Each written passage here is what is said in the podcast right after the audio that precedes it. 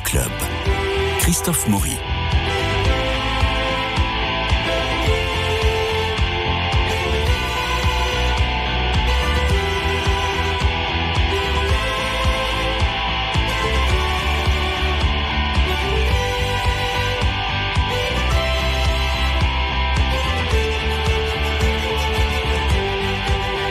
J'ignore si vous connaissez des Dimitri, mais en tout cas, on leur souhaite une bonne fête, c'est fait. Euh, Bernard Medioni est en vacances. Bonjour Bernard, je sais qu'il nous écoute. Et Marie-Noël Tranchant, Dominique Borde sont bien là. Bonjour, à tous les deux. Pour vous parler des films vus cette semaine, des films qui sortent en salle. Et on va pouvoir parler de trois films.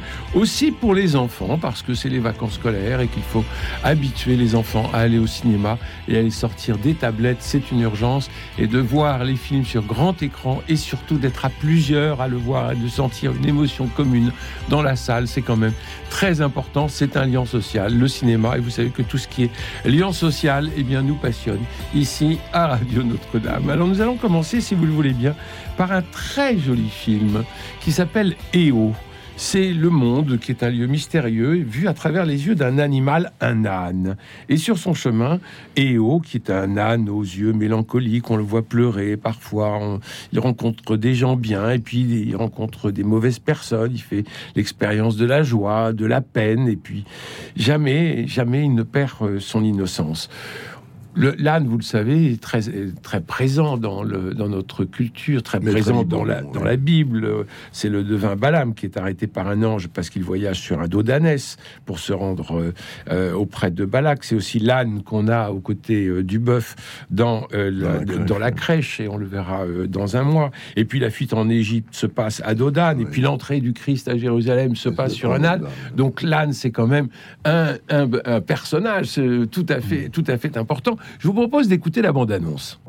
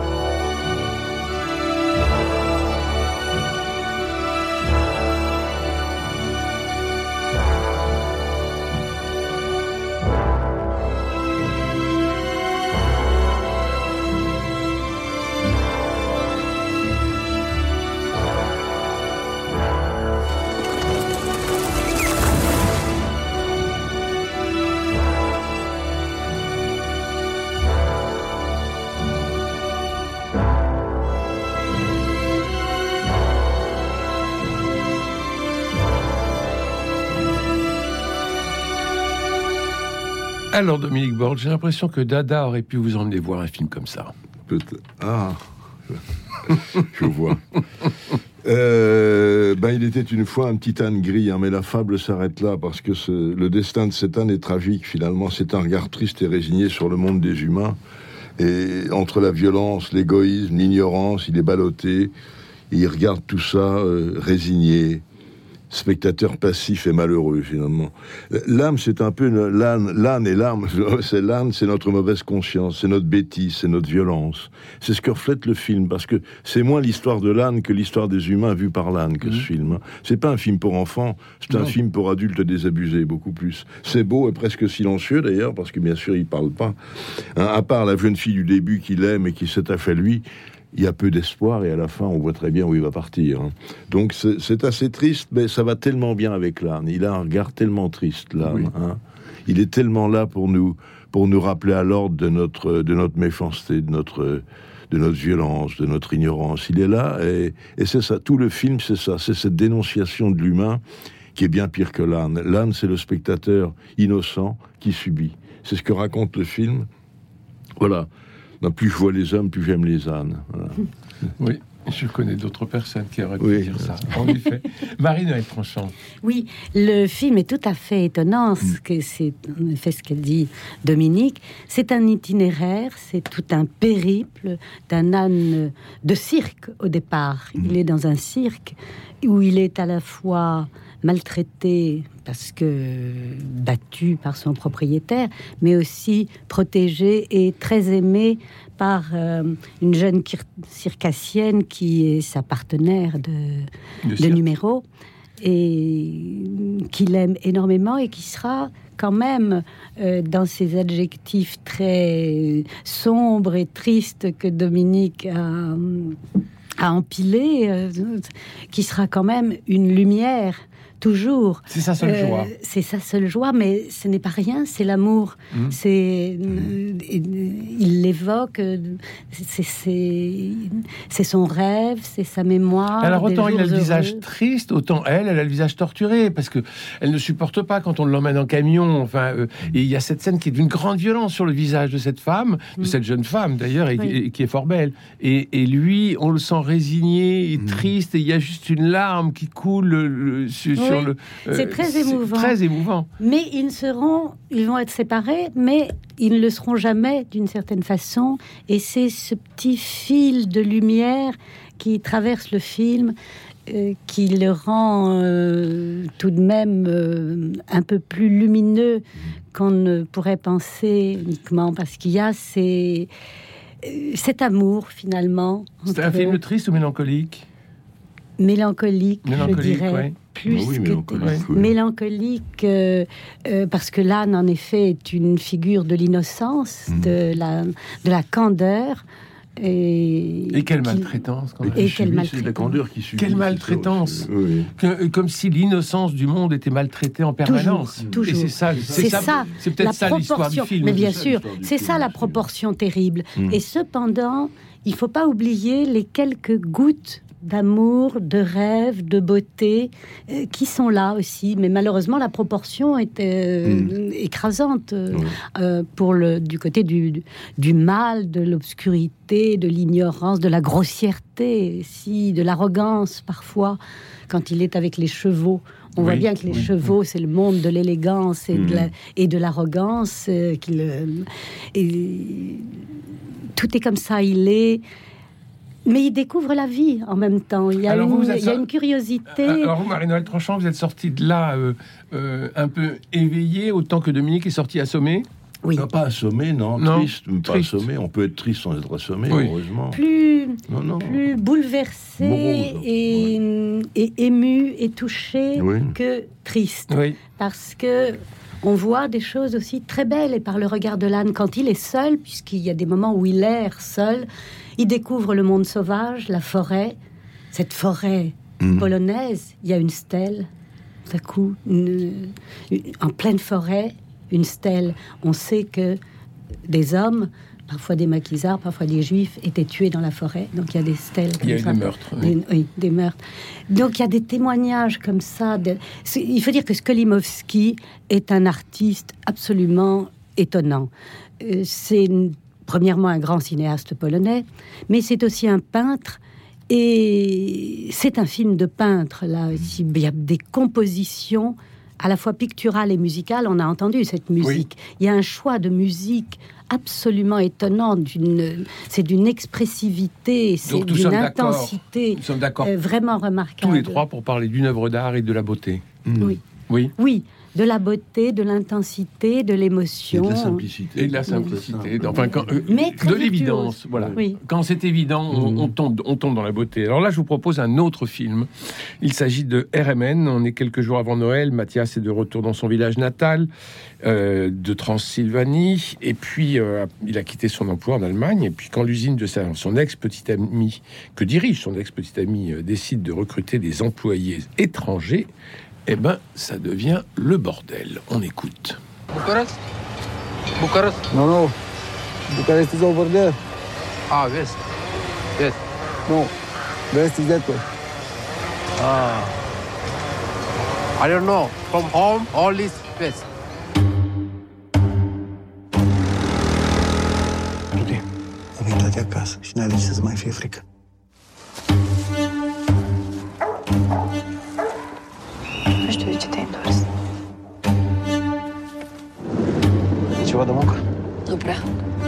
Văzut tot acolo stai? Toată lumea e plecată. Greu găsești om la orice. Là, on est encore euh, dans l'Europe de l'Est. Mais quelle violence, Quelle violence, oui. Dominique. Oui. Et alors un titre mystérieux dont je vais chercher l'explication. Que veut dire RMN Eh bien, c'est l'imagerie. La, réunion des musées nationaux. Oui, Pas du moi tout. j'ai pensé à ça Non, pas du tout de tout. suite, Non, non, non, non, alors, ce que ça veut dire, c'est la- c'est l'abréviation chez nous de IRN, imagerie à résonance magnétique. C'est-à-dire que ça se veut, c'est la même chose, ça se veut vraiment une photographie de Presque l'autopsie d'une radiographie. société. l'autopsie, c'est ça, une radio en profondeur. Mais ça veut dire aussi, précisait Munju dans une interview, euh, Roumanie, RMN, ce sont les, les consonnes de Roumanie, Ah oui et également euh, roumain, euh, magyar et un autre peuple. né- euh, Enfin, le titre n'est pas du tout expliqué dans le film. Oui, l'histoire, c'est l'histoire de Mathias qui revient. C'est un, c'est un proscrit, en fait, qui va rejeter un, un, vigard- un regard neuf sur ce petit village et, et qui voudrait refaire quelque chose, finalement. Il voudrait refaire l'éducation de son fils, qui a été élevé par son ex-femme. Il voudrait retrouver son ancienne maîtresse. Et tout ça ne marche pas. Et c'est l'avenue des, des- des émigrés étrangers qui va soulever un petit peu le, le peuple et qui va soulever le village. Alors il y a une très longue séquence qui dure presque une demi-heure, en plan séquence de toute la réunion des villageois qui s'élèvent contre, euh, Contre ces immigrés. Voilà. Alors il y a- il y a cette chose, c'est, qu'est-ce qu'il il cherchait l'ordre, il ne rencontre que le désordre. Il cherchait, c'est ça, le au chaos. fond, mais le chaos. Alors c'est vrai que c'est une photographie un petit peu très négative au fond de son pays pour euh, pour. Euh, c'est très. On voit la xénophobie, on voit l'ignorance. Là aussi, on voit on voit ces femmes qui lui tournent le dos. On voit un homme seul, un proscrit, et euh, qui ne va qui, qui- va se heurter à, à toutes les, les impossibilités, toutes les avanies de son pays. Que ça, euh, au fond, c'est un petit peu Mungiu lui-même, peut-être, ce Mhm. personnage. hein. C'est la société roumaine et toutes ses tares. Euh, alors, il y a beaucoup de. Le, le style peut être un peu lourd parce qu'il y a beaucoup de plans séquences. Euh, Il y a ce long débat donc qui dure peut-être 17 minutes, je crois, oui. Qui est, tous les villageois, on se dit ça, ça dure peut-être un peu trop. Il y, a, il y a un déséquilibre un petit peu dans le film à cause de ce débat, mais euh, on voit ce qu'il a voulu Il dire. cherche plus à montrer qu'à raconter. Voilà, il cherche plus Ça, à montrer qu'à raconter. bon, ça, et c'est la un fin, peu lourd. Et la fin est très, très curieuse. Mm, hein, mm. et il prend son fusil et puis euh, il se retrouve devant des ours. quoi. Oui, mais on va pas spoiler. Marie-Noël. Ah, moi, je ne dirais pas lourd, je dirais puissant. C'est un film euh, vraiment euh, très puissant parce que c'est un film monde, un film forêt, avec des troncs, euh, des lignes de force, et puis des taillis, des branchages extrêmement touffus, entremêlés, extrêmement sombres, où on se perd, où on se, où on s'écorche. euh, Il y a, y peut dire il y a un axe familial, il y a un enfant, Mhm. par lui on commence, Qui est muet. hein, un enfant qui a peur, Oui, qui est traumatisé, donc il, est, il ne parle plus Mhm. et qu'il a vu des choses impressionnantes dans la Mmh. forêt et son père est très euh, très paternel. Il veut le faire sortir de sa peur. Il est très éducateur aussi, mais au sens d'un patriarcat ancien où il faut l'amener à devenir un homme, à surmonter ses peurs. Donc euh, il euh, il lui apprend euh, à tenir un fusil, à, vivre dans la nature sauvage, à affronter des choses. Et sa mère, au contraire, est furieuse de ça. Elle, est- elle, est surprotectrice à l'égard de l'enfant. Elle l'accompagne partout. Donc, ces deux conceptions de l'éducation qui vont plus loin parce que euh, la mère est prête à partir avec l'enfant, le père, lui, tient à la maison paternelle. Il veut que son fils soit élevé là, dans cette maison euh, ancestrale. Ça, Alors, a c'est un axe, il y a un axe social, évidemment, très important, puisqu'il y a d'une part une entreprise de boulangerie, ça c'est la mondialisation, la patronne qui est très euh, Europe, Europe, Europe, euh, c'est elle qui fait venir des émigrés euh, sri-lankais. Pour euh, faire marcher son commerce. Oui, c'est un peu un euh, réquisitoire, c'est un peu un réquisitoire contre l'Europe. hein. contre l'Europe, ça c'est sûr. Ouais, Il y a ouais. aussi un Français qui vient d'une ONG qui vient recenser les ours. Euh, Ouais. Là, on imagine, oui, qu'il va dénoncer les, ceci, cela, écolo, euh, truc. Euh, il y a euh, à côté de ça les paysans, les, enfin, les, les- ce Les sont des groupes- les autochtones qui sont des groupes ethniques mêlés. C'est la vieille Europe centrale. Donc il y a des, un enracinement. Il y a à la fois enracinement et déracinement. Oui. Et l'enracinement, il est déjà aussi extrêmement complexe parce que c'est un mélange d'ethnie, de langue, Et qu'il y a de plus d'histoire commune. Et il y a plus d'histoire. Voilà, tout ça Il est morcelé. Tout ça est morcelé, mais c'est montré justement dans toute cette profondeur historique. Euh, donc il y a les superstructures européennes et la profondeur historique. C'est quand même passionnant Mmh. parce qu'il arrive à ne jamais simplifier, à dire des choses fortes en, en moraliste, mais jamais en moralisateur euh, bêta d'aujourd'hui. Oui. C'est pas du tout. C'est un film politique, en fait. C'est Très film politique. absolument politique. Avec en effet cette grande séquence au Mmh. milieu du, Bah, c'est le débat. du débat. Ah oui, Oui. c'est- le débat, au sens- mais avec un débat qui est quand même assez compliqué parce que Très. les gens n'ont pas les mots Non. pour dire ce que Non. nous, nous voyons. Donc, on, Vous voyez, on, donc on euh, on, se sent, oui, Oui. et, et- et on, a, on a envie de les bousculer en disant mais mais mais t'as pas vu, enfin euh, Oui, bon. Et en même temps, il y a cette violence qui sort, précisément parce que on- les gens n'ont pas les mêmes mots, ils n'ont pas une histoire commune. Il y a l'Europe qui arrive dessus. Enfin, c'est très compliqué. Très, très. Avec Bon, aussi alors on va- les vieux mythes, la vieille culture, les peurs, les, les Mais oui. affrontements. La forêt. De- La, la forêt. La voilà, forêt le monde de la forêt. absolument. Extrêmement. Non, Prégnant. Oui. Ouais. Profond et en effet sans qui n'a pas son langage ou qui a un langage autre. Alors, on va pas emmener les enfants voir ce non, voir mais ce film. c'est remarquable, hein, Mais- vraiment. bon, c'est un donc- grand cinéaste. Donc c'est à voir. Moi, j'ai, euh, entre les deux films, Ouais. je préfère euh, EO Ah, c'est différent. parce que oui, mais si C'est toujours, On voit pro- la c'est violence, toujours, toujours. le procès des hommes. Et c'est aussi. toujours le procès des hommes. Oui. Euh, alors maintenant, nous allons emmener nos enfants, nos petits-enfants, nos, euh, nos, nos neveux voir le pharaon, le sauvage et la princesse. C'est un dessin animé. Il y a trois contes, trois époques, trois univers. On a une épopée de l'Égypte antique, une légende médiévale de l'Auvergne, une fantaisie du XVIIIe siècle avec des costumes ottomans, des palais turcs. Et on est emporté par des rêves contrastés, peuplés de dieux splendides, de tyrans révoltants, de justiciers réjouissants, d'amoureux astucieux, de princes, de princesses n'en faisant qu'à leur tête. C'est une explosion de couleurs. On écoute la bande-annonce. Après les aventures de Kirikou, l'épopée d'Azur et Asmar et l'enquête de Dilili à Paris, Conteuse, tu vas nous raconter quelle histoire Celle que vous voulez. Et ben voilà, celle que vous voulez. Donc finalement, euh, c'est un peu un self-service et euh, il y en a pour tous les goûts. Chacun, trois, ouais, ouais, ouais. chacun veut, euh, veut y prendre ce qu'il y prend. Dominique. Oui, enfin, c'est intéressant parce que la conteuse est devant un immeuble en construction, donc elle est devant le futur et elle raconte le passé. Mm. Alors ça, c'est aussi très... Non, c'est charmant, c'est délicat. Euh, c'est trois époques et trois styles d'animation différents aussi. C'est ça qui est intéressant. Il y a un hymne à l'amour et à la liberté, hein, puisque le premier, euh, l'Égypte, il veut devenir pharaon par amour. Le deuxième, le sauvage, il s'oppose à, à un tyran, en fait. hein. Et là, ce sont des images qui sont découpées comme des ombres chinoises. Donc, c'est encore un autre procédé. Et le dernier, alors là, c'est- les miniatures persanes. C'est magnifique. très- Explosion de couleurs. très- oui, oui. Et c'est donc à chaque fois, euh, il y a quelque chose de. Là, c'est un. Oui, dans le troisième, c'est le, vend- le vendeur de beignets qui est amoureux d'une princesse.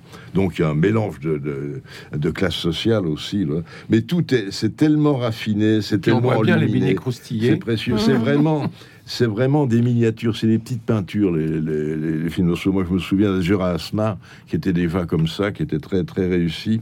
Et c'est beau, c'est poétique, c'est c'est précis, c'est- c'est précieux et précis, mais c'est très joli à regarder. C'est un beau spectacle pour les petits et les grands, je crois.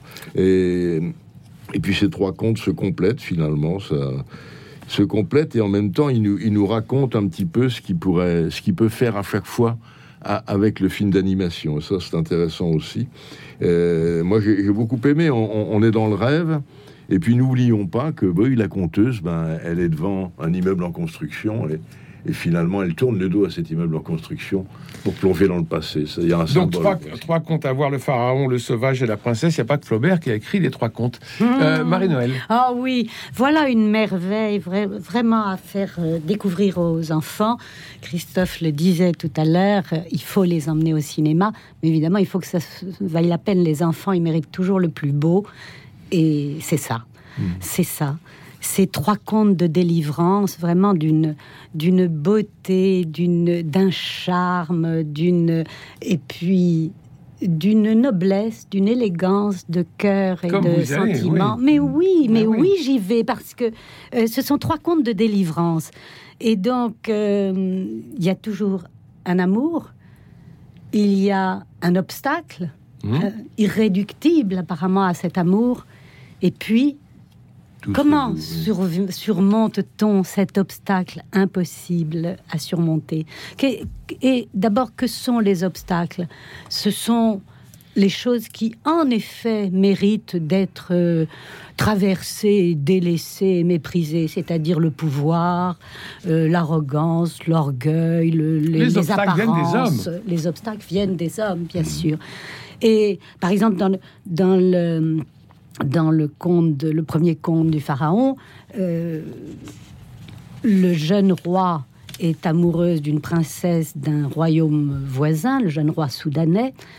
Mais la mère de la princesse, la reine régente, d'une part, elle veut le pourvoir puisqu'elle est là. Si sa fille se marie, euh, c'est plus elle qui l'aura. Et en plus, euh, elle veut euh, pour Jean non pas un simple roi, mais un pharaon. Rien de moins. Tant qu'à faire, monter encore un peu. Et L'ambition, la prétention, la oui. prétention. Et lui, il devient. Elle veut un pharaon, elle aura un pharaon. On s'en fiche du pharaon. Lui, ce qu'il veut, c'est sa belle. Et il la conquiert, il devient pharaon, non pas parce qu'il il n'en a rien à faire du pouvoir du pharaon, etc. Mais ça lui permet de d'épouser la femme qu'il aime et c'est tout. Et donc ça c'est merveilleux. Moi j'ai une préférence j'étais dans une salle pleine d'enfants c'était ravissant et, ça- et alors ils étaient tous à la sortie. Ah moi j'ai préféré le premier. Non moi j'ai préféré le troisième. Et ben Ah oui. moi je vais vous dire j'ai préféré le deuxième. J'aime beau- j'aime beaucoup le deuxième qui se passe en Auvergne euh, euh, au Moyen, Moyen Âge, Âge, oui. et c'est un fils un enfant qui est euh, maltraité par son père euh, noble dans son château. Et lui, il joue tout seul, il n'a personne. Il joue tout seul et dès que, dès que son père voit qu'il s'amuse, euh, il interrompt, il, le casse en disant faut être sérieux. Et il perd sa balle et elle va dans le cachot. Et il sait qu'il y a un prisonnier, alors il lui dit Prisonnier, prisonnier, est-ce que tu me, vous me renverriez? Parce que c'est très poli tout ça. Il y a un langage euh, aussi châtié que l'image est raffinée et élégante. Donc, prisonnier, est-ce que vous me renverriez la balle? Alors, la balle sort par le trou et le, le petit garçon s'incline pour remercier, alors qu'évidemment, le prisonnier dans son cachot ne voit rien.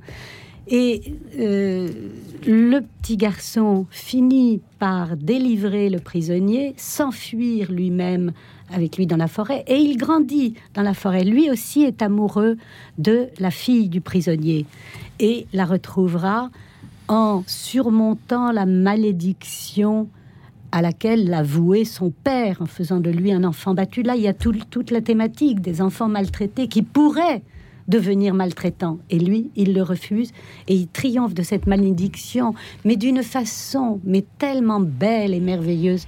Voilà, voilà un trésor pour les enfants.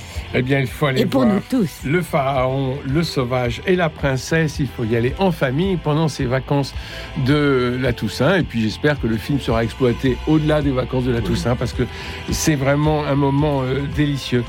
On a parlé de EO, ce petit âne qui nous a beaucoup, beaucoup touché, et de RMN, une grande réflexion euh, qui nous vient de Roumanie. Il me reste à vous remercier, tous les deux, Marie-Noël Tranchant et Dominique Borde, remercier Cédric Coba pour la réalisation, Philippe Malpeuch pour le générique, François Dieudonné pour l'organisation des studios, et puis par Louis-Marie Picard, vous pouvez réécouter cette émission en podcast ou là et la rediffuser, bien entendu. Demain, c'est Culture Club Spiritualité Je vous souhaite une bonne journée et pour la semaine prochaine, eh bien, ce sera la Toussaint et la fête des morts. Nous parlerons donc de la mort au cinéma. Quels sont les grands films qui touchent de la mort, qui font parler de la mort au cinéma? Voilà, ça sera pour la semaine prochaine avec vous, Dominique Borg, Marie-Noël Tranchant et Bernard euh, qui sera avec nous aussi. Bonne semaine à tous et à demain pour la spiritualité.